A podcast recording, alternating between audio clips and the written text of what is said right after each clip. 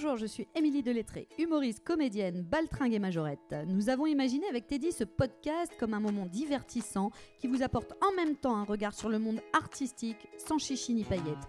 Les conseils, les doutes, la réussite, les échecs, nos invités vous livrent tout. Salut, moi c'est Teddy. Après le premier podcast qu'on a tourné avec Steven et Christopher, on a passé un super moment et j'ai écrit Emily pour lui faire part de mon sentiment. Elle m'a répondu Teddy, j'ai passé un très bon moment, mais je te cache pas que je préfère ne pas faire un deuxième podcast avec toi. Elle m'a réécrit un petit peu plus tard, elle m'a dit Je suis rentré chez moi, Teddy, et je te vois derrière la fenêtre, c'est un peu gênant. Et puis elle a voulu passer une étape dans notre relation, elle a arrêté de m'écrire et elle m'a dit directement euh, D'accord, je suis très motivé pour faire un deuxième podcast avec moi, mais s'il te plaît, euh, détache-moi. Bienvenue dans l'épisode 2. Et sinon, je t'ai dit, on en parle de Jérémy Crédville Ah, Studio L'Oréal. Ce qu'avait tout Lara nouveau. Fabian dans son. Et on est au Investi. spotlight là Oui, on a spotlight. C'était quoi ici avant C'était un théâtre. Un euh, théâtre. C'était un Il théâtre. fut un temps. Euh, Ça a tu du me sens disais- toi d'être ici aujourd'hui Ah bah je suis content, ça fait longtemps que je suis pas remonté sur scène. Ouais. C'est une de tes premières scènes? Euh, oui, si ce n'est la vraie première. En fait, la première, toute toute toute première. ah, si tu remontes vraiment à longtemps, c'était en. avant Jésus-Christ. Non, c'est tu sais la première danse en, en maternelle. Et euh, tout de suite, je pense qu'on m'a remarqué. hein, on s'est dit le blond là qui fait l'artichaut. il- preuves, il- Le talent. Ouais, ouais. Non, après, c'était en cinquième, j'avais fait une option théâtre, je sais pas pourquoi. On était 5 mecs et 25 meufs dans la. dans la Ah, moi classe. je sais Alors, toi. je sais pourquoi. pourquoi. ouais. et après, ouais, non, euh, professionnellement, c'était ici, ouais. Et Euh, t'étais même le premier à monter sur cette scène. Oui, parce qu'on était, on était, j'étais même le premier et le seul, le premier mardi. euh, Il y avait du monde dans le public. Il y avait Pour 5 moi. personnes. Cinq. 7 et 5 à la fin de mon sketch. Il y avait 7 personnes au début. Et en fait, au début, c'était ouvert sur les côtés. Il y avait une terrasse où, où les gens pouvaient Oui. cloper. Ah oui, tu pouvais aller dehors. Ouais, Au avant. tout début. Voilà. Et euh, je sais pas, je pense que ça intéressait pas les deux personnes euh, qui étaient là. Ils sont partis cloper, mais ça m'a pas gêné. Les 5 qui sont restés, c'était 5 potes à moi. Et les deux, là, je je les connaissais pas. Non, non, mais à la base, on était 5 humoristes à devoir passer aussi. Mais euh, parce qu'ils étaient censés avoir une interview de Grand Lille TV ou je sais pas quoi. Donc ils sont venus faire l'interview. Ils ont regardé, 7, on se casse. Je vais pas dire les noms, mais, euh, mais je, les, je les côtoie encore. Et du coup, je me retrouve euh, seul à faire euh, 20 minutes ici. Et j'ai eu la chance d'avoir euh, Eric Barr, qui est le parrain de, de ce Ouais. lieu, qui lui jouait le vendredi euh, en jauge complète. Mm. C'était Tant où ça existait encore. Ouais. Et il me dit bah t'as joué le jeu, euh, ça s'est bien passé, euh, même s'il y en a deux qui sont pas- qui sont partis cloper en cadeau, euh, est-ce que tu veux bien venir faire ma première partie vendredi? Ouais. Bah vas-y. Donc je passe de 5 à euh, 150. Son producteur de l'époque euh, me voit le vendredi, il fait ah reviens demain. J'y retourne le lendemain et il s'avère que euh, donc ça c'était en juin. Euh, le 16 septembre, ils avaient un Sébastopol Ouais. et ils me disent Est-ce que tu as envie de faire la première partie de C'est énorme, ça allait vite, quoi. Donc je passe de 5 personnes à 150 en 3 jours et de 150 à 1500 en 3 mois. Et aujourd'hui, tu fais combien? Aujourd'hui, je suis devant euh, euh, ma femme et mes gosses. C'était en quelle année ça, rappelle-nous? 2011. 2011. Ouais, 2011, Oui, enfin c'est- c'est ouvert en 2010 quand j'ai 2010 fait les ouais. premières parties. Mm. Ouais, ouais, ça a ouvert en juin 2010, juste avant la fête de la musique. Donc moi, je crois que je suis passé ici le 18 juin 2010. L'appel du Jérémy Crédville. C'est ça. Et après, je suis revenu, euh, oula, euh, environ 2018 fois. Ouais. c'est vrai. De- de- de- ouais. Tu pensais que tu allais faire ce métier-là quand tu étais Non. gamin? Non, pas du tout. Moi, j'étais parti vraiment dans le milieu sportif. En fait, j'hésitais entre deux pôles, mais toujours dans l'enseignement, c'est qui était marrant. J'étais entre, j'hésitais entre prof de français. J'ai eu une prof de français merveilleuse en troisième qui m'a fait douter de, de mon orientation, vraiment. Où là, je me suis dit, la passion qu'elle met dans son enseignement, je veux la même Ah. chose, en fait. Elle, laisse- elle laissait vraiment la chance à tous les élèves d'avoir des points. Ça veut dire que même les nuls, elle, elle nous faisait des, des devoirs coefficient 1 qu'on pouvait faire si on voulait ou pas. D'accord. Et dans ce devoir coefficient 1, euh, donc c'était du bled, Ouais. et tu avais deux exercices à faire, sachant que le premier, tu avais les réponses à la fin. Donc tu avais au moins la moyenne. Génial. Et en fait, elle dit, donc si vous n'avez pas la moyenne, moi je vous donnerai votre moyenne toutes les semaines. Si vous voyez que vous êtes en retard, et ben, euh, si vous voulez remonter votre moyenne, vous pouvez faire ça, tu vois. C'est énorme. canon. Ouais. Bon, moi j'ai pas eu à le faire, j'ai eu du bol, mais, euh, mais parce qu'elle me passionnait cette femme. Et en fait, un truc tout con, c'est le premier jour, elle se présente, elle fait le questionnaire de Proust. Alors nous en troisième, on savait pas du tout ce que c'était, mais J'ai fait vois un Proust. Ouais, ouais, c'était un peu ça. Mais Ouais, tu vois, de se dire, euh, moi j'ai envie de vous connaître à travers euh, des questions, si vous étiez une fleur, si vous étiez machin, tu vois. Je trouvais ça original. Déjà, comment elle abordait la matière. Et donc en troisième, je me suis dit, putain, je veux peut-être être prof de français, alors qu'à la base, je voulais être prof de PS. Ah, c'est Voilà, c'est une réponse très longue pour un truc euh, tout bête. Ah, je pas m'étais pas lancé dans. euh, Je te laisse poser la prochaine Dans le question. one. Je vais juste vérifier un truc. Voir si Ma tu as braguette. bien enregistré. si t'as mis rec. Oh, c'est le petit stagiaire. hein. Ouais. On démarre, c'est que l'épisode 2, donc ça va. T'as encore 10 épisodes, euh, ou sinon t'es viré. euh. Bah, c'est bon, c'est sur pause. Donc, euh, ouais, euh, prof de sport, mais alors euh, de, de- entre euh, Prof être de prof PS. de français, pardon, prof d'éducation physique et sportive. Bah ouais, en fait, EPS, tu, tu, c'est le prof que tu as au école, collège, lycée, Ouais. enfin bref, qui fait donc l'éducation physique et sportive. Ouais. Et le prof de sport, il est spécialisé dans un sport. Ça peut être prof de foot, prof de, D'accord, comme mon tennis, mec, par exemple. par exemple. Prof de Euh, natation. celui que j'ai actuellement, peut-être Voilà. ça va changer. Sait pas à la fin de ce podcast. On verra. on verra. Écoutez, je sens qu'il se passe quelque chose entre nous. Alors, Et je vous souhaite une bonne après-midi. À bientôt. Et donc, euh, ouais, comment, comment ça s'est fait cette transition du coup Parce qu'entre euh, l'éducation physique et sportive et la scène. euh, ouais, euh, j'avais commencé l'impro à 17 ans. C'est une, une pote à moi, euh, on allait changer de. Enfin, on n'était pas du tout, dans, du tout dans la même fac. Elle voulait qu'on se retrouve un peu, du coup, elle nous a inscrits à l'impro. Ouais. plutôt que de faire un sport où euh, j'aurais mis la misère. On s'est inscrit à, à l'impro et j'ai vite goûté à ça, mais je pensais pas euh, me professionnaliser là-dedans. Et c'est juste un mariage d'un pote. Il me choisit pas comme témoin. Ton Et ego moi- est touché. Ouais, c'est ça. Et moi, même pas en fait, parce qu'il a raison de non. pas me choisir. Enfin, c'était juste le frère de ma meuf de l'époque. Mais je m'entendais très bien avec. Et il me choisit pas comme témoin. Et à son mariage, je fais les 10 pires discours qu'un marié peut recevoir de son témoin pour mettre pour de l'animation. Et cette nana qui est comédienne, on se retrouve à un stage d'impro une semaine après leur mariage. Où euh, Emmanuel Leroy pose des enfin, qui, qui dirigeait le, le stage d'impro, il pose des questions à midi, qu'est-ce que vous avez comme projet? Et au bout de la table, il y a un mec qui dit ah bah là dans trois semaines je fais un concours d'humour. euh, euh, et Fanny donc la, la meuf de- du mec à qui j'étais mariage me Ouais. tape du coup, dit mais le- fais-le tu vois, c'est dans trois semaines, est-ce qu'il reste des places? Ouais non je crois pas. Et donc je fais ce concours que je gagne et donc le gars qui était à Putain, notre table il s'est dit j'aurais mieux fait de fermer ma gueule. Mais hum, toujours est-il que je fais ce concours, je le gagne et le gagnant de ce concours donc c'était la ferme du pire Ouais. Ah, Et il y a eu- il y a eu qui portait plus... bien son nom. hein. Ouais. Il y a quand même Émeric Lompré qui est passé aussi. euh, euh, Moi aussi, Dans la euh, Jérémy. catégorie professionnelle. Bah, tout le monde y est passé.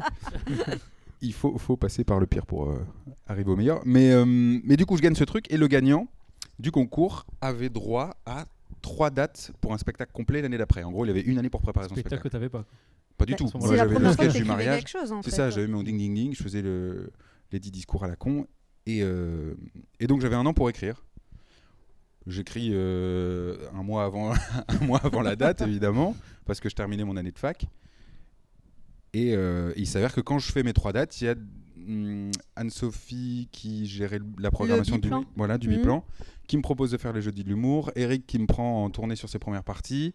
À droite à gauche, on, me demande de jouer. Euh, euh, qui était venu voir Dépature pour Oui. euh, son pôle impro, Ouais. euh, donc devenir professionnel en impro. Et du coup, le statut d'intermittent, en 4 mois, je l'ai eu. Génial.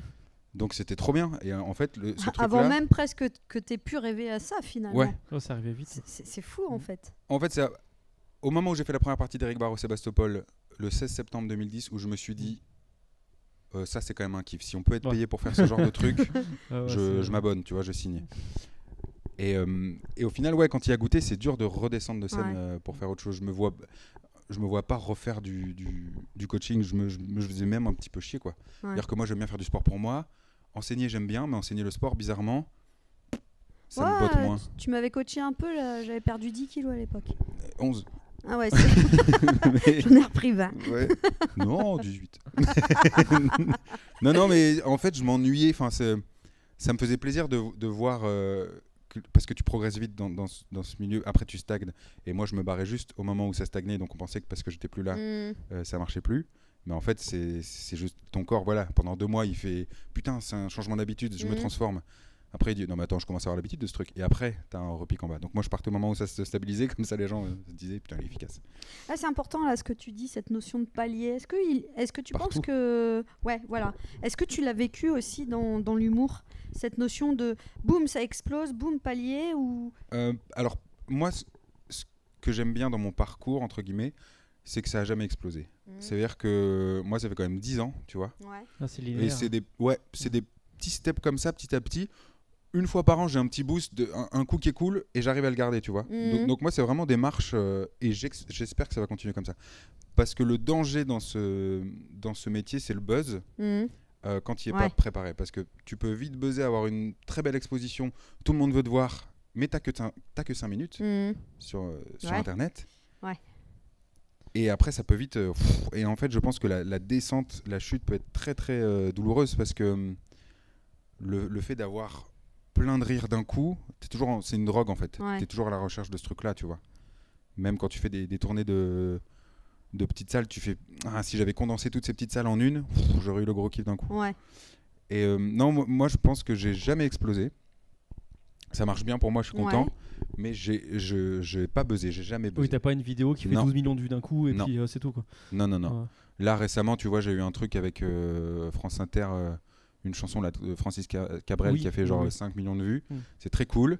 Euh, la vidéo d'après, pour moi, elle, euh, elle est aussi bonne. Ouais. Et ben, euh, je retombe à 80 000 vues. Ça c'est la vérité de d'internet. Francis c'est incroyable. Est-ce Ouais, que ce parcours-là et cette idée des étapes, euh, ça... moi il y a un truc qui m'a toujours étonné chez toi, c'est euh, le temps que tu as attendu avant de signer avec une production. Ouais. Je sais que tu avais des propositions Ouais. et tu as attendu très longtemps avant de trouver la production. Bah, c'est-à-dire que être. oui et non, parce que les premières propositions, le tout premier qui vient me voir, Bonjour, vous êtes c'est un festival. non, c'était pas ça. Il dit euh, Je suis producteur. Ouais. Alors je dis Vous produisez qui? Il dit Je produis quoi? Alors je dis Là, il y a un Ça piège. pue. Il dit je suis producteur d'olives. mais mais j'ai de l'argent et je voudrais investir sur toi. Bah qu'est-ce que tu veux faire? Vendre des, des bouteilles d'huile d'olive à la fin de mes spectacles? Donc non. Et en fait j'ai pas été approché par des gros gros producteurs avant euh, il y a 5 ans. Et là où tu as signé avec. euh, Ouais, j'ai eu du bol de. Après ils sont arrivés à peu près en même temps, mais Ouais. c'est au moment où je suis arrivé à Paris. Mais en fait j'ai mis le temps d'arriver à Paris. Il faut pas. En fait, il faut pas brûler les étapes dans ce métier Mm. parce que si tu veux aller trop vite, si tu veux trop vite te montrer à Paris, là où il y a les producteurs justement, Ouais. et ben eux ils viennent te voir une fois, ils se font une idée directe. Mm. Donc si tu arrives avec un spectacle à moitié prêt, dans leur tête, pendant 10 ans, tu es à moitié prêt. Il n'y a pas de seconde chance Non. pour toi possible dans le regard du producteur. Je par crois pas. exemple? Je- en fait, ils ont tellement de trucs à voir, ils sont tellement sollicités et en Ouais. plus ils se déplacent pas. Ça veut dire que ils peuvent faire porte à porte de chez eux une heure en transport pour aller dans une salle, ouais. mais faire un gare du Nord Lille 57 minutes en TGV, Ouais, ils le feront ils viennent pas. Oui, oui. Ouais. Aussi, ils viennent euh, pas. Donc autant euh, prendre le temps. Et moi vraiment l'année avant d'arriver à Paris, j'ai fait 9 mois au Boui-Boui où je jouais du mardi au samedi. À Le Lyon, Boui-Boui donc à Lyon, voilà, qui est une cave, ça veut dire que hum, le public entre par la scène. Donc t'imagines, donc tu as des marches là, ils rentrent, ils s'asseyent sur des chaises pliantes parce que ça prend moins de place. ouais. Et donc jauge officielle 49 places, jauge 84. donc les gens sont comme ça. S'ils doivent pisser, il bah, faut qu'ils passent au-dessus des gens pour remonter sur ta scène, etc.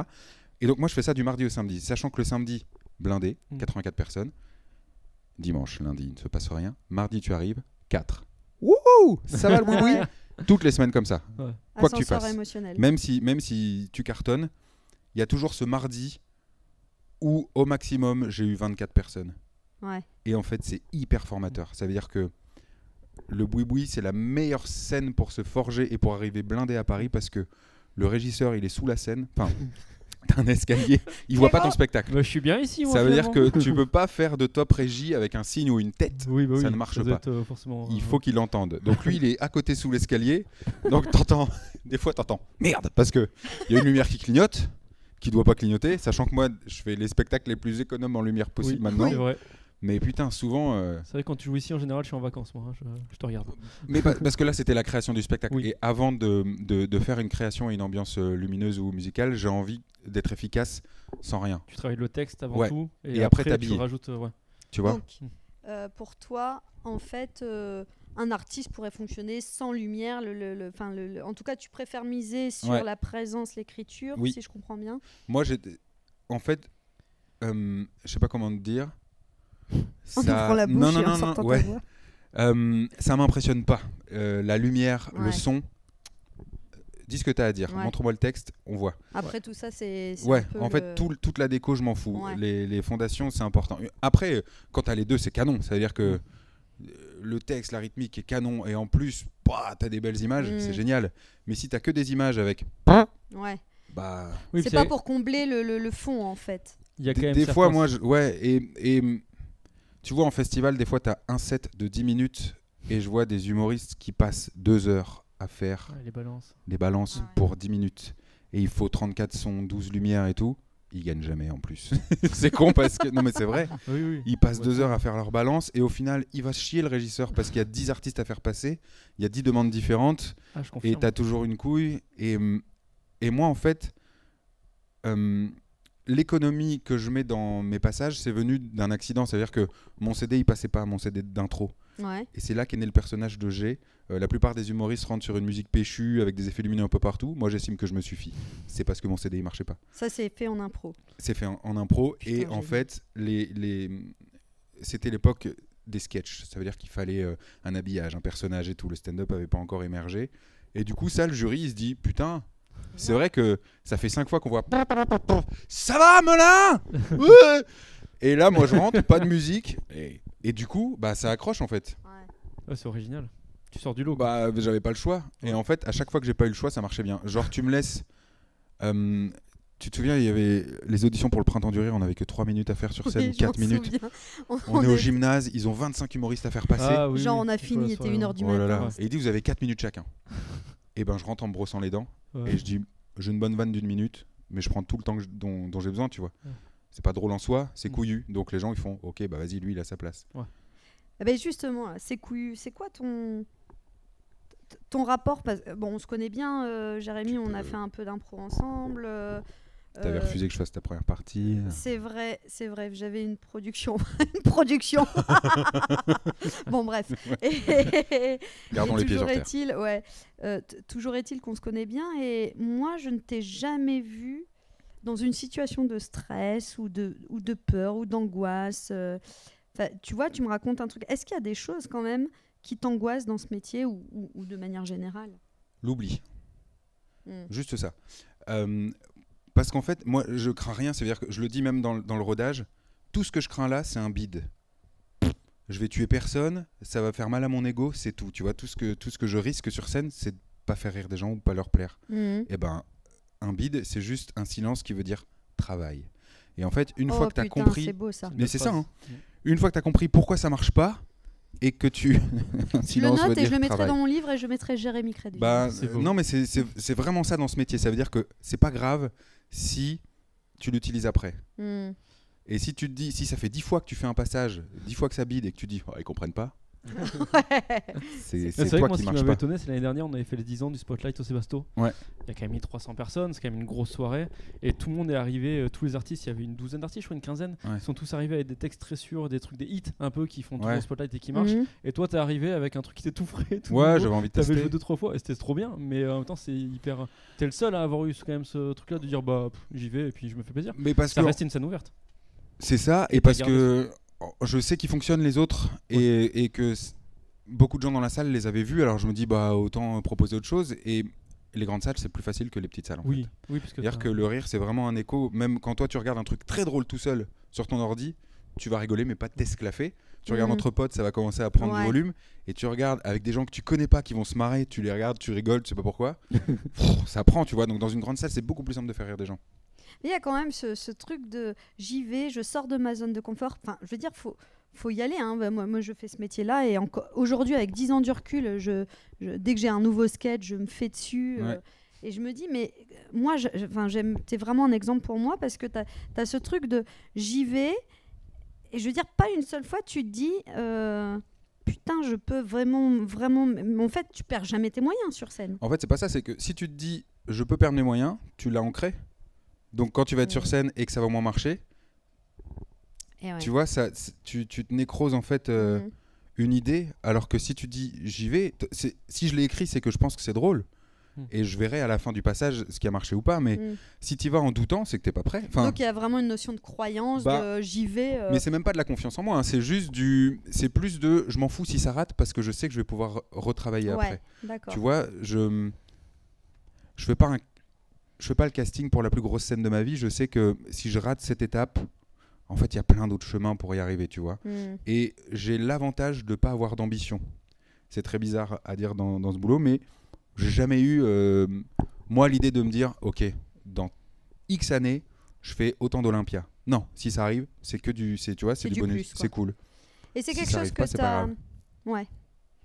Mais du coup, c'est quelque chose que tu as depuis que tu es gamin Ou bien il y a un- eu un événement Ou bien c'est l'éducation que tu as eue? Parce que moi, moi ça m'intéresse vachement, tu vois. Je suis, je, je me, j'essaye de plus en plus de m'ouvrir Ouais. vers le, le, entre guillemets, développement personnel Ouais. et puis d'aller, d'aller voir pour, pour, euh, pour pour euh, toujours euh, comment alimenter une version, une meilleure version de moi-même. Mais, Mhm. mais je me dis, mais tiens, de- chez, chez Jérémy, enfin moi je t'ai connu très jeune, tu devais avoir 18 ans, 19 ans, ça a toujours été. Je me dis, mais, mais qu'est-ce qui a été Est-ce que c'est le sport? Est-ce que c'est tes parents? Est-ce que c'est de toi à toi? Ça a toujours été comme ça? Je sais pas. Je- franchement, j'en sais rien, mais euh, en fait, il y, y a rien n'est grave, quoi. Ça veut dire que hum, tant qu'il n'y a pas, tant qu'il y a pas mort d'homme, j'allais dire. Ouais. Ou la maladie ouais. Ouais.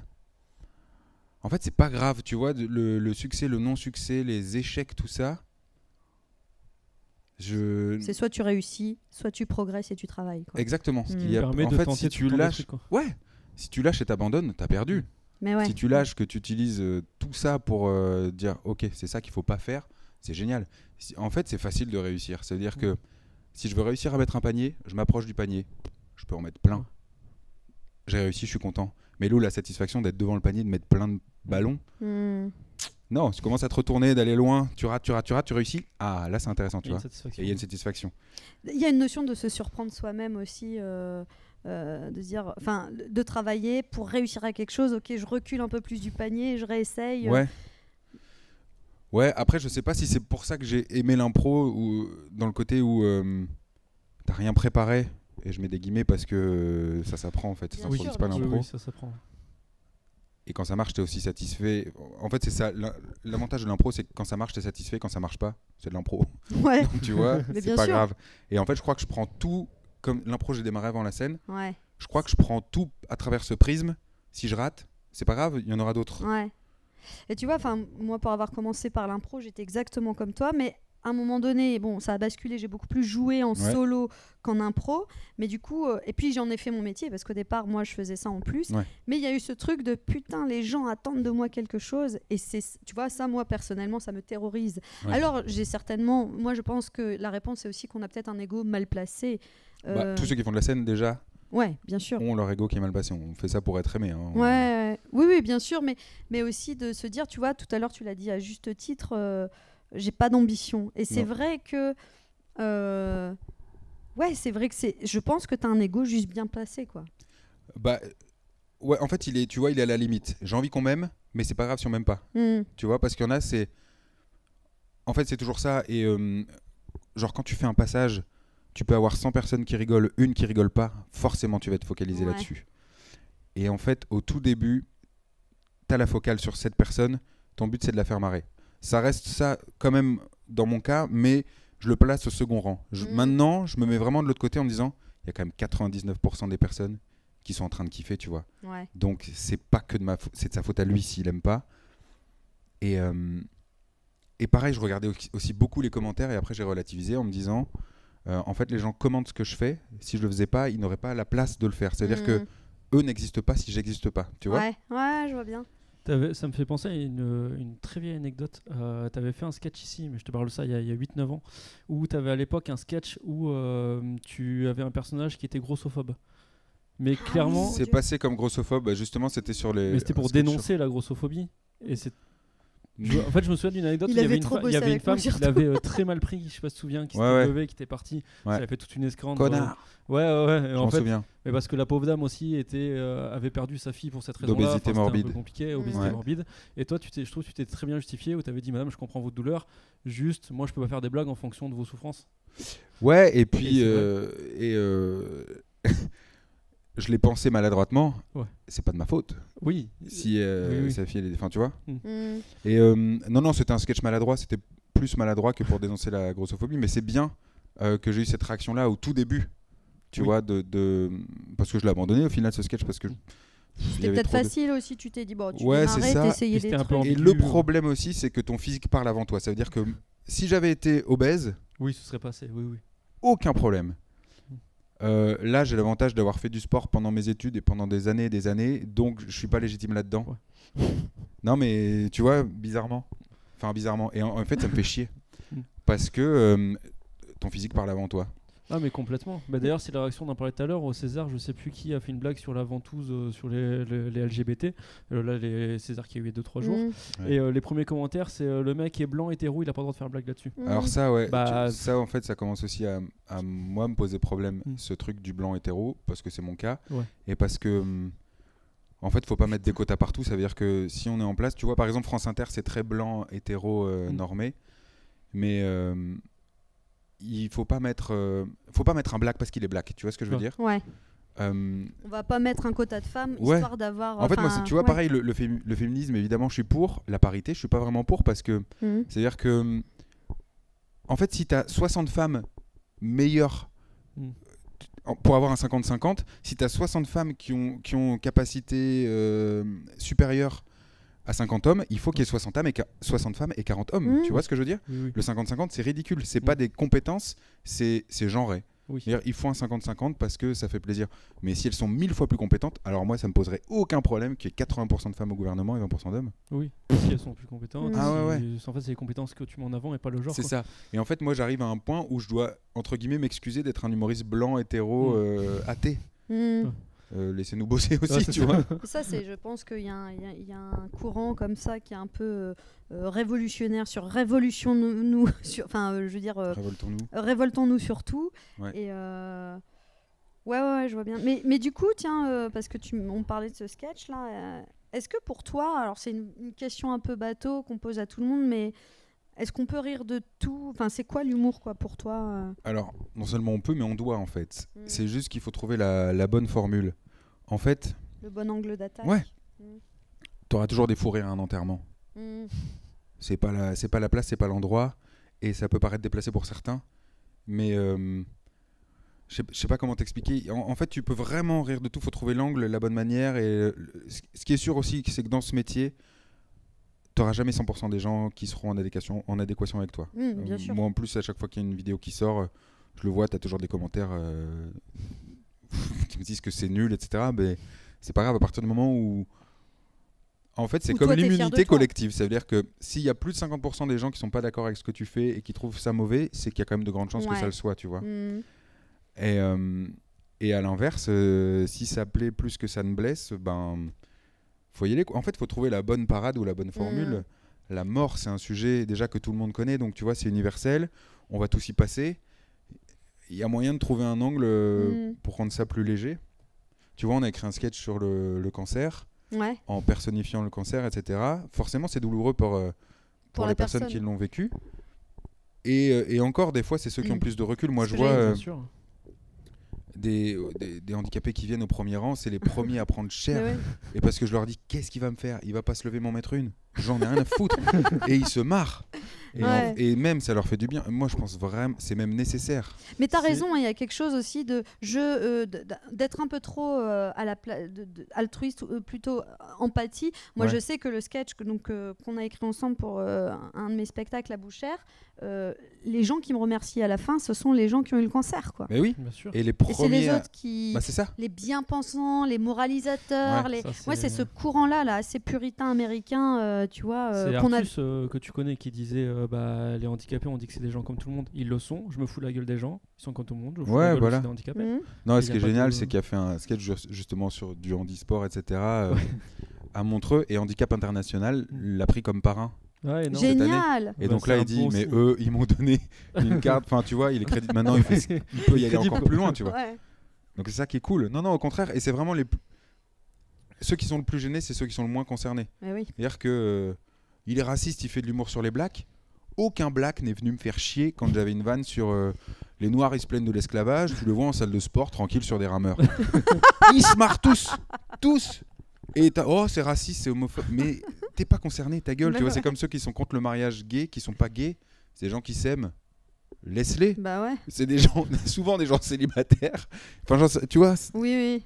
Il y a Et une fait- frustration derrière. Ouais, et des fois, c'est vraiment pour aller chercher. euh, Il y a Pourquoi quelques on années, on, avait s'engueule, fait quoi euh, une scène ouverte dans une chicha, pas loin d'ici. Ouais. Et euh, on est arrivé et on s'était tous plus ou moins cassé les dents, pas méchamment, mais les mecs sont en train de fumer de chicha, Ouais. t'écoutent pas, ils sont. Et on faisait tous nos sketchs, tu sais, un par un avec nos Ouais. personnages, nos machins, et ça marchait pas. Et toi, t'es arrivé et t'as dégommé les arabes et chicha. Et Bien ça, sûr. Et ça a cartonné. Mais non, Genre, mais t'es arrivé, le blond disent- aux yeux bleus, Bah, et ça a ça. marché de ouf. quoi. ils se disent, on est Ça 100, cartonne. on le défonce si on veut, tu vois. et moi, je les défonce. Moi, je les C'était génial, parce que du coup, ça, ça Bah a vraiment marché. Quoi. Mais déjà, dans, dans l'allée, tu sens qu'il chambrait un peu. Ouais. Claude François, qu'est-ce qu'il y a chez mamie Oh Et en fait, après, euh, mais il faut ça. En fait, si sur scène, t'es pas le patron, t'es mort parce Ouais. qu'ils sont plus nombreux que toi. Carrément. Donc, si tu laisses une faille, Ah, c'est fini. hein. c'est Ouais. fini. Et au début, surtout que là, on joue dans un, dans un bar, euh, je m'étais déjà fait piéger par euh, un mec bourré qui parle fort et, et tu mets deux répliques et après, euh, il est plus fort que toi et c'est hyper gênant jusqu'au moment où tu dis Eh. Le gars, il vient, il voit les spots, il voit qu'il voit plus les, les gens. Il dit. et- Pardon, désolé. monsieur. Ouais, tu vois. Il se rend compte que c'est un boulot et il est. Ouais, ouais. Faire Bah oui, parce que c'est facile d'être dans la masse, dans le noir, tu vois. Mm. Euh, et, et du coup, non, non, euh, tout ça pour dire qu'il faut être le patron sur scène. Quoi. À partir Ouais. du moment où tu as un pied sur scène, si tu laisses euh, voir, entrevoir un doute, une faille, t'es mort. Ouais. T'es mort. Mais il t'arrive des fois quand même de- de- d'être sur scène et d'avoir euh, le doute ou vraiment ça c'est quelque chose que tu, tu dis non, ça c'est pas pour moi. quoi. Euh, Sans être prétentieux ni quoi oui, que ce oui, soit, oui. hein, Si, oui. Ça arrive, mais en fait, j'ai assez confiance en mon spectacle pour me dire ce rendez-vous-là, ils l'ont manqué, mais je sais que dans trois minutes, j'ai un- une punch qui peut les. les, ra- les- Voilà, c'est ça. raccrocher. Ce qui est dur, c'est au tout début, quand tu es, en, quand t'es en, en test, tu vois, quand tu fais Ouais. les 5 minutes et que tu sais pas quand est-ce que ça peut prendre. Bah, euh, Ouais, moi, quand je vois que je galère en test, j'y t'ai dit, euh, baisse le- baisse l'écran, on va faire une impro, on va faire un doublage.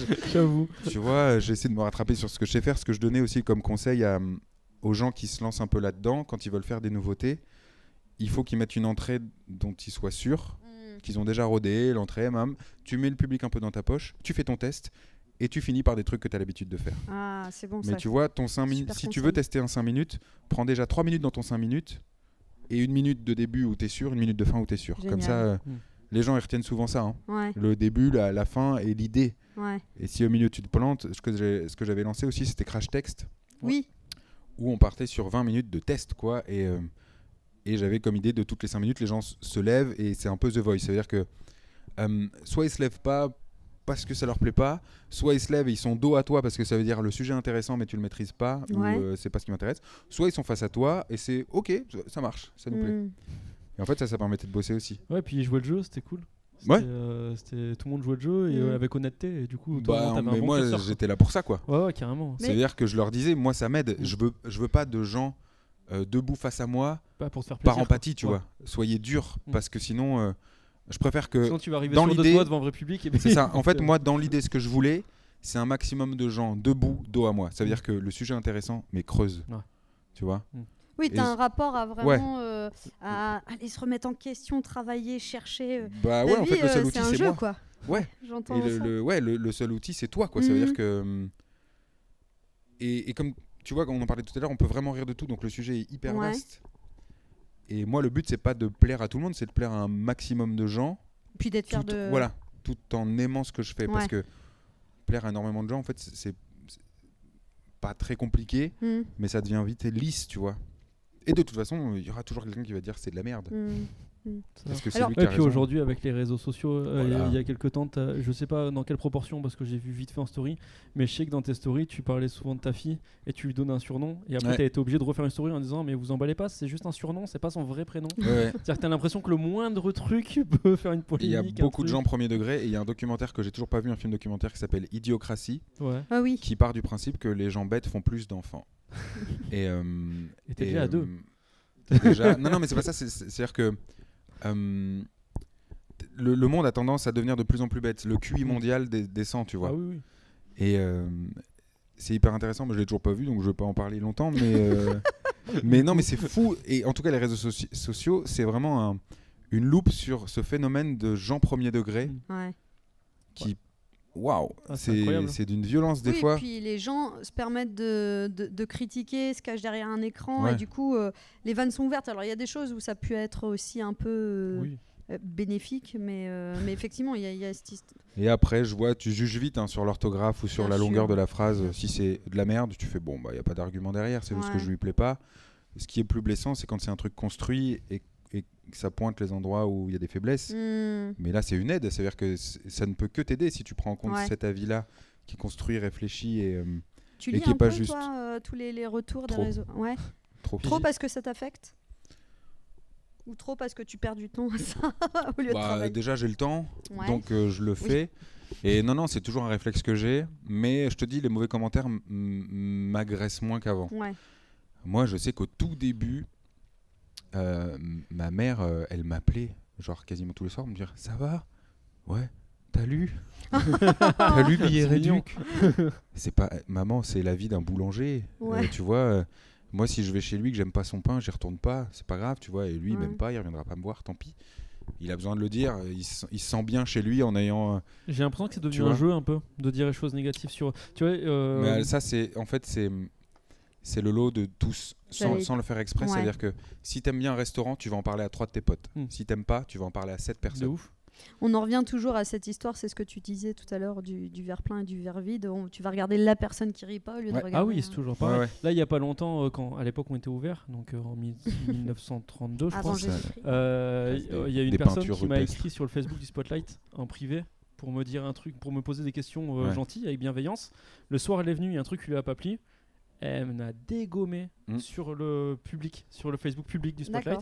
Et du coup, je lui ai répondu, je, dis, je comprends vos critiques, il y a Ouais. zéro problème. Juste pourquoi, quand c'est positif, c'est en privé et quand c'est en négatif, c'est devant Mm. tout le monde Bah pour ouais. histoire de bien. et ouais, c'est des réflexes que, que je comprends pas trop, mais qui existent Ouais, ouais. et qui sont réguliers. Quoi. Oui, mais après, tu vois, comme je te disais tout à l'heure, tu, toi, tu vas retenir cette critique, Ah ouais, cette ouais, critique carrément. négative, alors que sur la page du Spotlight, il y a plein de positifs. Oui, oui, oui. Mais ça Et t'arrive en au fur et à mesure dedans. maintenant. euh, Bah, en fait, je, me dis toujours, je re- la première chose que je regarde sur une vidéo, c'est le nombre de dislikes. Je- J'aimerais bien changer de. de Ce bouton. Ouais, non, De- pas ce de bouton, mindset mais de, manière de. Voilà, hein. c'est ça. De de regarder l'autre côté. Hmm. Et en fait, il y a toujours au moins 50 fois plus de likes, quoi. Bah voilà. Donc, euh, ça me Puis- rassure là-dedans. Puis quand tu regardes le nombre de dislikes par rapport au nombre de vues aussi, tu vois, c'est toujours pareil. Il y a des gens qui prennent même pas le temps de dire j'aime ou j'aime pas. Oui, oui, euh, c'est ça. C'est Thomas Dozer qui, euh, qui travaille avec Amixem, qui est un gros youtubeur, euh, Ouais. qui me disait au début quand il a commencé à travailler avec lui, pareil, il a vu, les- il regardait les commentaires et c'était que des trucs négatifs et il s'est dit mais où on va? Ouais. Et Amixem il lui a dit oui, il y a peut-être parce que c'est des vidéos qui font vraiment des dizaines de millions de vues. Ouais. Donc il dit regarde, t'as 500 commentaires et vous faites dégommer sur 500 commentaires, mais à côté Mhm. t'as 4 millions de likes. Ouais. Donc en fait si tu regardes le rapport, c'est juste que toi tu préfères lire les mots Ouais. que regarder le nombre de likes, Bien mais sûr. finalement c'est dérisoire par rapport à, Ouais. à ce Non, puis moi, je comprends pas les gens qui perdent leur temps à dire. Ah, euh, complètement. à écrire, quoi. T'aimes pas Il y a. sur YouTube, tu peux passer une vie sans avoir vu le tiers. Et je le fais. Bah ouais, non, mais zap. Enfin, moi, je sais que quand je. Je, je comprends pas ce. Mais il y a une frustration de- de- d'existence, certainement, Oui. ce que je te disais tout à l'heure. Enfin, je pense. hein. Ouais. Et hum, parce que là, en plus, toi, t'es- c- ça a dû grossir. Enfin, je veux dire, ton rapport à la notoriété. Tout à l'heure, tu me parlais de ta maman, mais Mm. parce que as, voilà, tu as tes chroniques France Inter, Ouais. euh, tu Eh passes. bah, j'ai euh, beaucoup plus de gens qui m'aiment pas. Ouais. En fait, c'est le deal. C'est-à-dire que plus t'es connu, plus t'es exposé, plus t'auras de gens qui t'aimeront pas. hein. Ouais. Mm. Mais, Ouais, mais est-ce que il y tu... en aura plus qui t'aimeront aussi. Mm. Mais euh, tu, tu grossis des deux côtés. Donc, euh, faut être blindé là-dessus. Ouais. Mais et t'as pas peur que cette notoriété, à un moment donné, euh, moi, euh, je, je me rappelle d'avoir été voir une fois un, un spectacle au Sébastopol d'un humoriste très connu que, que j'aimais beaucoup. Ouais. Et en fait, les gens rigolaient alors que ben, ça faisait 15 ans qu'il n'avait pas tourné. Et, et moi, je trouvais ça un peu Ouais. euh, voilà, en dessous. Mais t'as pas l'impression, t'as pas peur, toi, que cette notoriété, Si. te, te- du coup, te- te- ne t'aide pas à te remettre en question Si. et à- ouais. Si, si, parce que justement, j'avais vu aussi ce truc-là. euh, En même temps, j'étais allé voir un spectacle avec un pote. Et euh, tu vois qu'il y a des mecs qui ont une standing dès qu'ils rentrent sur scène. Et ils n'ont pas dit un mot, tu vois. Mm. Ouais, ça. Et on se disait, ça c'est quand même un but dans la vie. Bah ouais, d'arriver carrément. et de- Mais c'est clair que la facilité, euh, ça me ferait chier. Et c'est pour ça que quand je faisais les crash texts, je disais aux gens, euh, si vous n'aimez pas, je préfère même. Me faites pas que Ah ouais, ouais. Mais Surtout c'est- pas. C'est un vrai délire ça, parce que quand tu grandis, tu grandis que. En plus, nous à l'époque, on n'avait pas internet. Ouais. Euh, tu grandis que avec les DVD, donc que avec des mecs qui rentrent sur scène et tout le monde fait ouais. Ouais. Et toi, t'arrives de ta campagne, tu dis ça va être pareil. Tu montes Ouais, sur ouais, scène, ouais, je suis un génie absolu. Et puis en fait, quand tu montes sur scène, ils te regardent, ils font bah fais-nous rire. Ouais. Et moi, c'est pour Et ça que tu vois aussi le rodage, je, je- je repartais sur des petites salles parce que Mm. même si t'aimes beaucoup, en termes de rire, les 40 personnes qui vont rire fort, Mm. bah tu vois. Ouais. Et, Et- euh, non, moi je prends toujours beaucoup mieux. Alors c'est con hein, à dire, mais tu vois, les gens qui viennent me voir à la fin du spectacle, je vous connaissais pas, j'ai adoré. Mm. Ça, c'est trop bien, tu vois. Mm. T'as- t'as, hum, Ouais, tu sais qu'il n'y a pas le, le filtre Ouais. de. Des vous gens qui viennent me voir dix voilà. fois et j'ai signé dix fois des affiches et tu vois, je me dis euh, merde, j'aimerais bien qu'un jour euh, ils me disent oh ça c'était pas bien. Mm. Bah, je le ferai si tu veux. Ouais, s'il te plaît. non mais ouais, en- mais j'ai ouais, j'ai toujours cette peur de me dire est-ce que y a pas les gens rient parce que c'est drôle ou est-ce qu'ils rient parce que c'est moi Ouais, voilà, c'est ça. Ah, Est-ce qu'il n'y a pas quelque chose d'acquis finalement euh, ouais. Ouais. Bah, ça, du coup, c'est c'est un truc que je trouve étonnant parce que je te regarde un peu dans tous les médias. T'es donc à la télé avec Ouais. Arthur, t'es à la radio avec Nagui. T'es venu casser des murs chez moi Oui, aussi, Ouais. accessoirement. et euh, et j'ai l'impression qu'à chaque fois, tu corresponds, euh, enfin, tu réponds aux attentes qu'ils ont de toi. J'ai l'impression de pas avoir le même personnage. Bah parce que c'est des médias différents et en fait moi quand tu regardes bien, je n'excelle nulle part. C'est-à-dire que Mm. je suis moyen partout et c'est bien. Non mais c'est quand tu regardes là Olympia, ils se sont fait la réflexion, ils, ils se sont dit je connais pas deux humoristes qui ont fait le Jamel Comedy Club, France Inter et VTEP. Ouais. C'est trois clair. trucs très différents. Tu sais, Ça t'as un truc un peu sens. côté street, un peu communautaire, un truc un peu intello, un truc très populaire. Et moi, je suis bien Puis partout. Et Tu vois. Michel. vois, tu. ouais. Ouais, mais ça, là, j'ai un masque. Les Daft Punk, Daft, Daft Punk, Daft Fuck. The fuck. Donc j'ai le masque euh, argenté. Mais, euh, mais en fait, moi, je me suis rendu compte que je- j'excellais nulle part. C'est-à-dire que je suis moyen partout. Et du coup, je me sens bien partout. Légitime, non. Mais, euh, Mais à l'aise, quoi. bien par... Ouais, à l'aise. Et après, euh, tu vois, je serai jamais le premier à France Inter ou jamais le premier à VTEP ou machin. Tu vois, moi, VTEP, ce qu'ils aiment bien, ils, ont appelé, ils appellent ça l'humour euh, smart talk. Ça veut dire Mm. que tu es dans le canapé, t'en fais pas des caisses. Mais boum, tu balances une vanne de temps en temps euh, Qui que euh, les gens du public vont pas forcément comprendre au départ. Mais tu sais, genre trois minutes après, tu fais Putain, mais ouais Elle mais... était bien celle-là. Voilà, c'est ça. Et sur France Inter, j'ai- eu un peu le syndrome de l'arnaqueur pendant hum, un an et demi, voire deux ans. Mm. De À me dire, de l'imposteur, ouais. Ouais. À me dire, putain, je suis pas à ma place, il y a trop de. Mm. Puis tu croises des physiciens, des, des, des, des- des pontes, des gens Ouais. qui ont reçu 12 concours. euh. Toi, t'es là, euh, je sais faire. euh, et, euh, et là, ça va mieux, mais parce que j'ai aussi changé d'angle. En fait, moi, je me suis, à un moment, je me suis dit, les chroniques ou les chroniques un peu euh, intelligentes, euh, j'arrive pas à le faire sans être moralisateur, tu vois. J'arrive pas à être juste Ouais. drôle. Et du coup, euh, bon, je- Oh, Je pars sur autre chose, pipotage ouais. plus drôle. Oh, dis donc, Teddy, on me dit dans l'oreillette que je n'ai pas que c'est le moment des, des- des questions rafales. Dis donc. Ah, il y a des questions rafales où je dois Quel répondre bon vite. jingle. Ah, pardon? C'est un beau jingle. C'est un beau jingle, absolument. Très bien. Alors, le but des questions rafales. C'est ça. Voilà, putain, mais qu'est-ce qu'il est intelligent. euh, Tu vois que c'est bien d'être Ok. France Et alors, est-ce que c'est c'est mon euh, ouais, c'est un choix ou un autre ou euh, et je dois pas dire les deux Non, ou tu- c'est- Non, ouais, juste une question, tu dois pas, enfin, ce qui vient spontanément, mais ça, tu devrais pas avoir Je vais trop essayer dans, en moins d'une phrase. Je te laisse commencer. euh, mon Allez, c'est parti. Eh ben écoute, ah, et on va mettre le petit oui, chrono. alors je me suis dit, il n'a bien pas le. sûr. Eh ben, bien sûr, j'ai préparé mon petit minuteur. Bon, Attention. Il va pas être déstabilisé pour autant. 3, 2, 1. Quel défaut trouves-tu insupportable chez les autres? Euh, le manque de courage. Quel défaut trouves-tu insupportable chez toi? Euh, le- la, la- la fainéantise. Quel est ton plus grand regret? Euh, J'ai raté un plan à 3. Oui, j'en parlerai à ma On avait dit qu'on euh, ne parlerait pas de. Ah Quel est est le meilleur conseil qu'on t'ait donné? Euh, le meilleur conseil qu'on m'ait donné, euh, lâche rien. Lâche rien, bon Ouais. conseil. Selon tes proches, quelle est ta plus grande qualité? Euh, bon, je suis drôle. C'est selon toi? Selon moi, euh, je suis patient. Ok. Et la dernière chose que tu fais avant de te coucher? Euh, je, je, qu'est-ce que je fais? Je suis sur mon téléphone, donc je geek. Je, Ok. re- je regarde mes, mes abonnés. On, on refera une. Allez, je lance. La première chose que tu fais le matin, Jérémy. Euh, je regarde mes abonnés. Euh, quel, quel métier Ah ouais, merde. Quel métier faisais, euh, voulais-tu faire? Mais ça, tu as répondu tout à l'heure. Ta dernière découverte, ta dernière belle découverte. Ma dernière belle découverte, euh, c'est une très bonne question. Je- Une là, série, un tête. film, un livre. un- Euh, ah, je, il y a tellement de choses qui se mélangent. Euh, non, euh, le, le- le fait de faire de la moto, j'ai découvert ça il y a pas Ah, longtemps. mais c'est bien, ça. Bah, écoute. Ta plus grande peur Ah bah c'est perdre mes enfants, j'ai envie de mourir après eux. Ah, La chose dont tu es le plus fier. Avant eux Après eux Avant eux. J'ai envie de mourir avant eux. Ah Avant oui. eux. Mon Dieu Avant. La chose dont tu es le plus fier. Euh, ou La famille que j'ai construite. Ah, c'est beau. Quelle est la tâche que tu remets systématiquement au lendemain? L'écriture. Ah ouais? Ouais. Les choses à laquelle tu crois et que les autres considèrent comme une folie.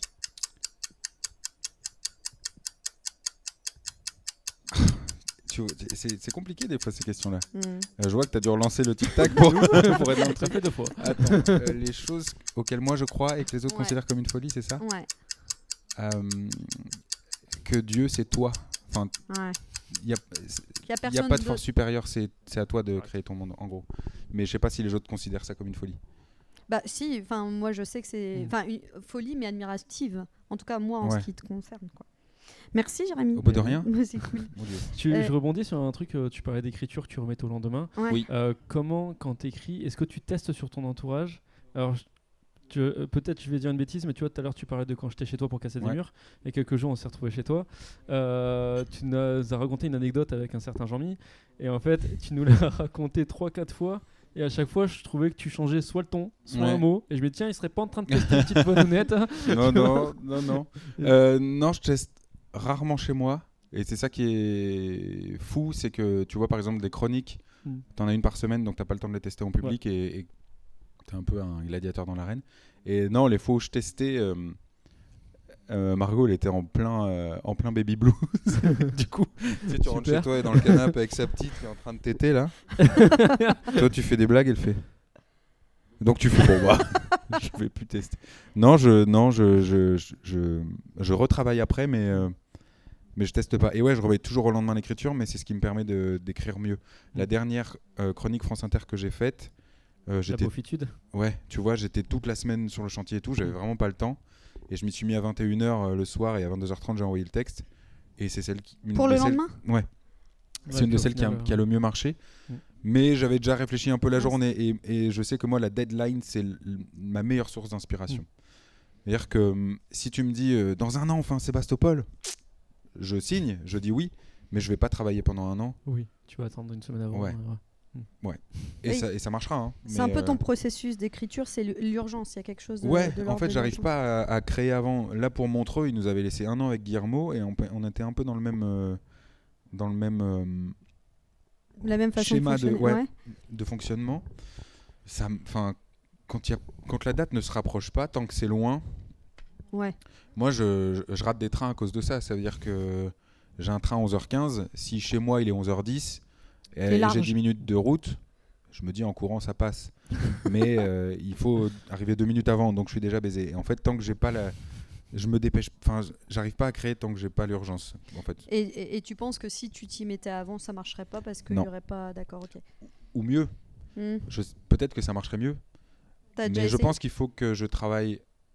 Dès que j'ai la date, Ouais. je laisse reposer et je reprends une semaine de la Ah date. oui, oui. Je pense que ça, ce serait vraiment bien. Un truc à. C'est-à-dire que les premières idées qui te viennent euh, sont souvent les bonnes, Hmm. euh, mais elles sont trop brutes. C'est-à-dire qu'il faut vraiment tailler euh, pour- Ouais. pour que ce soit recevable. Et les dernières idées sont bonnes parce que c'est l'énergie du désespoir, tu vois. Mais et je pense qu'un mix des deux serait intéressant, mais j'arrive pas à bosser trop en amont. D'accord.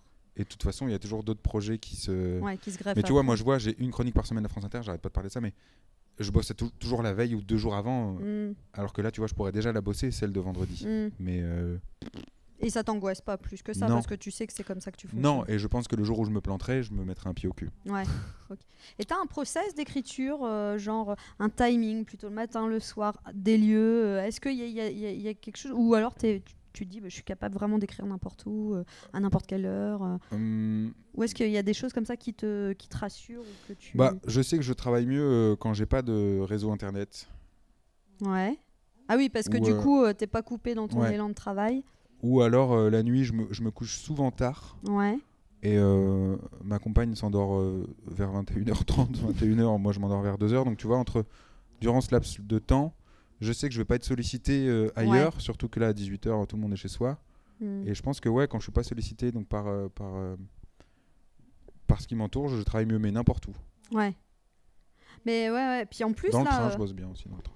Et- et- parce que là, donc papa de, de petite fille, Ouais. voilà, là t'es en train de retaper une baraque, Ouais. tes chroniques, je veux dire, et comment t'arrives à, à trouver du temps pour, pour chaque, euh, j'ai envie de dire, pour, euh, pour- pour chaque domaine T'arrives très bien, euh, pour toi c'est tranquille ou bien est-ce qu'il y a des moments où tu dis Hum, ah là je sens qu'il faut que je fasse plus attention à ça ou à ça? Euh, je sais pas, je sais que ce métier, c'est un métier de rush. Ça veut dire que des fois, t'as rien et Mhm. t'as quatre propositions qui arrivent pour la même semaine et c'est impossible de dire non euh, à une, tu vois, pour choisir. Donc il faut donner beaucoup d'énergie. Euh, J'ai l'avantage de pas avoir besoin de beaucoup de dormir, je crois. Mhm. Et euh, non, j'arrive à segmenter. Euh, là, la maison, j'y vais parce que ça me plaît Ouais, et parce que j'ai envie qu'elle soit vite fait. Enfin, pas, pas euh, vite fait, mais je, enfin, d'être vite réinvesti Ouais. par toi et ta famille. ouais, c'est ça. Donc, donc, je mets beaucoup de cœur à l'ouvrage, mais parce que j'ai le temps aussi, tu Oui, vois. c'est ce que j'allais dire. C'est pas comme si en ce moment tu avais 12 Ouais. 000 dates. C'est ça. Si j'avais beaucoup de dates, je pense que ça me frustrerait de pas pouvoir y aller. Et je devrais mettre deux fois plus d'énergie sur le chantier. Du coup, je serais pas bien euh, la semaine. Ouais, et puis t'as des super copains qui viennent t'aider. C'est ça, non, c'est vrai. Non, pour le coup, j'étais hyper bien entouré, j'étais content. Et ça me plaît de partager ça, tu vois. Comment tu vis là cette période euh, justement où entre guillemets on, on nous interdit de faire euh, ce qui nous anime le plus? Et voilà, on rigolait bien jusqu'ici. Merci Émilie. Mais non, non, euh, ouais, non. Moi, le truc, c'est que je comprends pas. Enfin, c'est à dire Mhm. que c'est une décision politique, c'est pas une décision sanitaire. Ça veut dire que euh, avant qu'ils ne ferment les théâtres, il y avait eu aucun cluster dans les théâtres. Tu es en sécurité en fait dans un Bah théâtre. ouais. Ça veut dire que c'est ventilé parce qu'ils ouvrent toutes les heures, parce que les gens Mhm. entrent, on sortent. attention à tout. Euh, tu peux avoir des sièges d'écart, tu peux être masqué, tu bouges pas, il n'y a pas de flux de personnes, les personnes sont identifiées. Il y a plein de trucs qui sont du côté du bon sens euh, scientifique et euh, qui fait que même quand tu es malade, tu sors pas. En fait, en gros, enfin, pour les asymptomatiques, c'est plus compliqué, mais maintenant, il y a des tests géniques où en un quart d'heure, tu as le résultat. Mm, Ça va super vite de Ok, bah les gars, venez une heure avant, mm. vous faites votre test, vous avez un FFP2, donc qui protège deux fois plus que le masque normal, vous avez deux sièges d'écart. Oui, Euh, c'est possible de, de, de, de sûr, voir, mais, mais c'est juste que pol- les politiques veulent pas. Ouais, Et moi, c'est ça que je comprends. C'est juste, je suis dans l'inc- l'incompréhension en fait des décisions politiques. Ouais. Puis tu avais partagé euh, cette semaine sur une story euh, euh, Clémentine. euh, Ouais. Mais c'est fou. Enfin, ils se, ils se voient tous les mercredis dans une assemblée qui n'est ni plus ni moins qu'un Ah ouais, théâtre. ah bah, complètement. ouais, et, ouais. et eux, ils ont le restaurant ouvert. Et c'est vrai Ouais. qu'il y a beaucoup d'incompréhension. Mais parce qu'en fait, ces gens-là vivent pas dans le monde Ah oui, normal. ça veut dire que Mm. moi, j'avais vu aussi qui, tu sais, c'était augmenter les enveloppes euh, qui servaient à, euh, pour euh, Frais de déplacement, les- pas les frais de déplacement, les, les- ouais, les frais de, de taxi, de timbre ouais. et de téléphonie. Ouais. Mon gars, t'as que des forfaits illimités maintenant. Les timbres, envoie des mails. Le taxi, vous partez tous de la même gare pour aller à l'Assemblée. Prenez le même. C'est ce qui se passe au. Ou, Danemark. ou hein. allez dans le Ouais. métro. Ouais. Et vous verrez qu'on n'est pas trop en sécurité là où Ah vous oui. nous obligez à aller, tu vois. C'est pas de le dire à Paris. c'est- Tu vois Et les enveloppes que vous augmentez, et parce qu'il y a euh, sur les euh, 577 députés, il y en a 49 qui ont dépassé l'enveloppe. Donc, et en plus, c'est eux qui votent ces, ces, ces lois-là. en fait, c'est juste qu'ils sont pas dans le même monde que nous. Ouais. Tu regardes les Castex, Macron, machin, ça a rien changé à leur planning. Ils sont toujours en déplacement. Oui. Leur vie, elle a pas changé, Mm. leur vie politique. Donc, forcément, ils peuvent pas prendre les bonnes décisions. Mm. Ouais, c'est délicat. Mais bon, et, euh, On va, on va se diriger Ouais. tranquillement vers la fin, donc on va changer complètement de sujet. très bien. Et ça caproute. Je me demandais euh, quel est ton rapport euh, aux autres hu- humoristes? Est-ce que toi tu te compares quand tu vois les autres humoristes? Ou est-ce que tu as un regard neutre euh, enfin, Euh, Je je saurais pas comment t'expliquer. J'adore voir le travail des autres. Ça me pousse à chaque fois à moi bosser et à me dire le champ des possibles, il est beaucoup plus large, Hmm. beaucoup plus large que ce que je pensais. Chaque fois que je vais voir un spectacle, bon ou mauvais, ça me redonne tout de suite envie d'écrire, tu vois. Mm. S'il est mauvais parce que je sais que je peux faire des choses mieux, s'il est bon parce que je me dis putain il y a des trucs auxquels j'ai pas pensé, auxquels j'aurais pu me, me rapprocher. Euh, je suis pas dans la copie des humoristes non plus, même si j'adore imiter. euh, euh, je le fais moyennement, pareil, je fais tout moyennement mais c'est pas grave. Euh, c'est un. Ouais, c'est le, le, le- c'est le titre de ton. Enfin, c'est un peu ce que tu dis dans ton nouveau Ouais, spectacle. moi je suis moyen, je suis ouais, je suis le deux- deuxième partout mais mais c'est pas très grave. Et du coup j'ai perdu le, le Excuse-moi. l'énoncé de ta question. Euh, Non, quand je- bah, quand c'était- moi j'ai t'as répondu, c'était ce que tu te compares aux autres. euh. En fait, Ouais. moi, t'as ce rapport aux autres. Il y a quelques années, je commençais déjà à, à bien marcher. Tu faisais plein de choses. Ouais. Et euh, on faisait quand même pas mal de, de scènes ouvertes ensemble. Et moi, j'étais, c'était là-bas, là, à l'entrée Spotlight. Et j'étais venu te voir en disant euh, euh, Est-ce qu'on peut faire une photo ensemble? Et tu m'avais dit Bah non. Je dis. Bah, euh, vas-y, méchant, pourquoi? Et là, tu m'as dit Bah, t'es un collègue. Bah oui. Et ça m'avait fait tellement de bien d'entendre ça de la part d'un mec qui, pour moi, était un million de niveaux dessus. Et moi, je faisais mes trois scènes ouvertes par an et j'étais content. Et du coup, je me suis dit, ok, euh, c'est un mec qui sait ce qu'il fait sur scène, il est là pour prendre du plaisir. Et, euh, Mais à n'importe quelle échelle, ça veut dire que le mec qui fait sa première scène et qui a pour ambition d'en faire d'autres, il, il est pour moi euh, comme moi. Enfin, ça veut Mm. dire qu'on fait la même chose. Ouais. C'est juste qu'on n'est pas à la même étape, mais euh, ça se trouve dans trois ans, il sera au-dessus. mais vous Enfin, partagez ça, euh, ce truc-là. Ouais. Pour te connaître, euh, parce que euh, voilà, ça fait un, bout de temps maintenant, mais il y a aussi quelque chose chez toi et qui, est qu'on qu'on retrouve pas beaucoup chez les autres euh, humoristes, notamment qui ont, ont gagné en notoriété, mais jamais je t'ai entendu juger qui que ce soit, Ouais. jamais je t'ai entendu. Tu as toujours le respect du travail de l'autre, que, que, que l'autre excelle ou pas. Euh, voilà, tu es, bien connu maintenant, euh, tu continues à revenir au spotlight euh, qui t'a lancé, tu, euh, tu continues à venir jouer avec les copains, euh, qu'on soit euh, professionnel ou amateur. Enfin, tu as vraiment ce, Ouais. ce respect-là. Et euh, enfin voilà, moi, c'est aussi pour ça que je suis très fière euh, Ah bah, de, de pouvoir euh, te recevoir euh, Merci. dans ce podcast. C'est quoi ton plus grand rêve euh, maintenant Euh, Artistique. ouais. Non. Ouais, ils vont euh, revenir sur plan A3. ouais. oh, ça c'est fini. Non, non, pour revenir à ce que tu disais juste avant, en fait, Ouais, moi j'ai la chance d'être envieux mais pas jaloux. Ça veut dire que j'envie Ouais. la réussite des autres, mais je la jalouse pas. Hmm. Parce qu'il y en a des fois qui sont jaloux du succès Ouais. des autres et, qui sont jaloux dans leur canapé. Toi, tu veux juste te donner Ouais. les moyens d'arriver à. Moi je dis ok, bah, je veux en faire plus pour essayer Ouais. d'arriver à, à ce degré-là. Et maintenant, mon plus gros rêve, ça fait très longtemps que j'ai pas fait de scène devant un public, donc euh, je te dis, moi, euh, quand je te disais que j'avais pas d'ambition tout à l'heure, tu vois, c'est ça le piège, c'est que moi j'ai envie, en fait, j'ai envie de sobrement continuer sur cette lancée, tu vois. Hmm. J'ai pas envie de te dire, même si ça, me- démange, tu vois, de remplir euh, 15 Sébasto, euh, tu vois, je trouverais ça génial, parce que ça Mm. se fait pas déjà, tu vois, 15 Sébasto de suite dans la même année.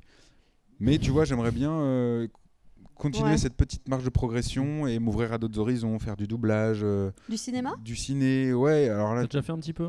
Je sais que t'as fait un Ouais, film, ouais, euh, j'ai fait un truc... euh, J'ai vu un balancement de tête. Non, si, oui, chargé. non. Là, le, le truc, c'est que j'avais un, un bon plan pour une série euh, euh, France 2, et d'ailleurs, je dois appeler euh, mon agent. Euh, je corresponds au rôle, euh, la réalisatrice est à fond et tout, mais dans les séries euh, de chaînes, c'est les chaînes qui décident. Et en fait, là, la chaîne a répondu à euh, la directrice de casting et à la réalisatrice parce qu'elle me voulait pour ce rôle-là, qui est un rôle euh, principal. Euh, c'est très bien, mais on veut quelqu'un avec une notoriété supérieure pour ce rôle. En gros, ils m'ont fait passer des castings pour que je passe Ouais, la réplique. Mais on va lui filer un rôle intéressant dans la série, un rôle secondaire. Et ben, en fait, me caste pas, Ouais. tu vois. Eh, a- Mais- Est-ce que tu penses qu'il y a quelque chose, euh, excuse-moi, je rebondis là-dessus, mais parce que c'est ça qui me vient. Est-ce que tu penses qu'en France, il y a, y a ce truc de pas laisser la, ch- la Clairement. place ou la chance au, au nouveau ou... Je, trouve qu'il y a vraiment ce truc-là d'aller toujours taper des têtes d'affiche, Ouais. des... Ah bah oui, clairement. Mm. Et c'est con parce que hum, je suis sûr qu'il y, a- il y a... En plus, France 2, pour le coup, je suis souvent chez eux, je fais tout le monde à son mot les Fort Boyard, les matchs, enfin... Et t'as pas osé la, la contacter Bah, directement moi, c'est pour ça que je te dis que j'attends. Non, j'ai pas Mm. osé directement parce qu'il faut que ça passe par l'agent. Mais là, mon agent Mm. qui est censé défendre son artiste, il faut qu'elle ait eu au charbon en, Bah en lui ouais. disant euh, en fait, si vous lui laissez pas sa chance, euh, elle me dit bah, faut d'abord que tu passes par des films d'auteur et après, ils te courront après. Non, Bah ouais. non, j'ai envie qu'ils voient le casting et qu'ils me disent on le veut et on prendra quelqu'un du- d'une autre notoriété supérieure pour un autre Mm. rôle, mais ce rôle-là, il lui va bien. Ça, ça me fait chier.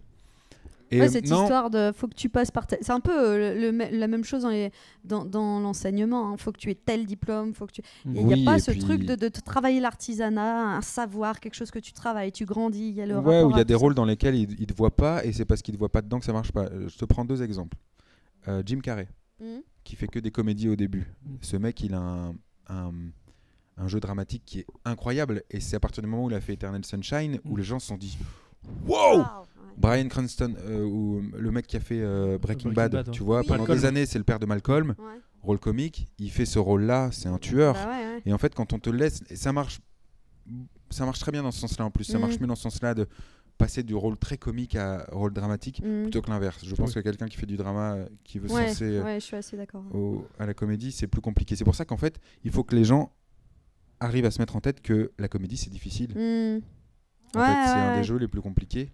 Ouais, j'avais lu la biographie de Muriel Robin qui en a Ouais. beaucoup aussi Bah ouais, hein. oui, on l'appelle jamais elle pour Alors le rôle. que Elle est obligée quand de. elle- Elle est exceptionnelle. ouais, ouais. Ouais. quand Ou- elle ou joue Fred- Jacqueline Sauvage tu Fred Testo l'a très bien fait. Ouais. Ouais. Euh, Ouais, Omar Sy, hein. Jean Dujardin qui au départ Ouais. était. Mhm. Tu vois, quand tu prends ce revers, et par contre après ils te veulent que là-dedans. ouais c'est ça c'est ça Mais ouais, non, non, moi je pense qu'il faut, il faut- Ouais, euh, après, je dis ça parce que moi je suis de, du bon côté, mais ouais, il faudrait laisser la chance à plusieurs euh, comédiens de montrer ce qu'ils sont capables de faire. Quoi. Mhm. Bah cool. bah, Merci. Merci écoute je beaucoup, pense Jérémy. que ce sera le mot de la fin Le mot de la fin. Ouais. un très très grand merci Mais euh, merci à vous. Merci au Spotlight. mais oui Merci. merci, au Spotlight Et puis quelque chose qu'on n'a pas dit la dernière fois, qu'on va, qu'on va peut-être dire, c'est abonnez-vous. Mhm. que Oui, nous, on a je veux l'intention mourir avant mes enfants. Oui, c'est important, c'est avant. Ça me trotte depuis tout à l'heure. Abonnez-vous parce qu'on a envie de faire grandir Là, ce projet, on a envie de faire plus en plus de podcasts et qu'il meure avant ses enfants. Oui. Donc, euh, S'il vous plaît. puis merci de ta sincérité c'était un très très bon moment. Appuyez sur la cloche. Et C'est les ça bisous Ouais, je crois. ouais. Je pas dit ça. Salut. Allez. Au revoir.